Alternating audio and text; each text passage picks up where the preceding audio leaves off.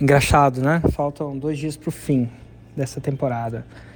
E toda vez que chega o fim, eu começo a pensar no que vai ser daqui para frente. É interessante isso, né? O fim nunca é o fim.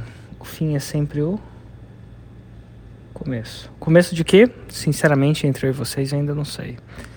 Mas uma coisa eu sei: toda vez que você escala um monte, tudo que você quer é procurar o próximo.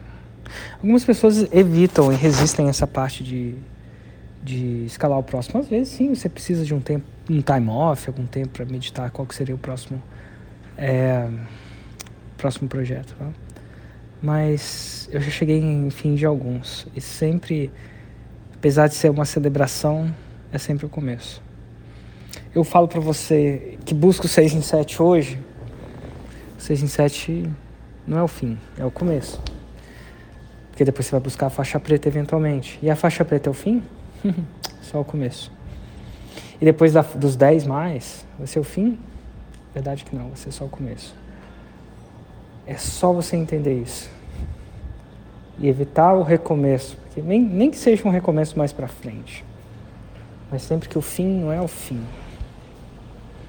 O fim, quando você completar alguma coisa, é o começo. Qual que vai ser meu próximo começo? Sinceramente, não sei. Mas sei que esse fim não é o fim.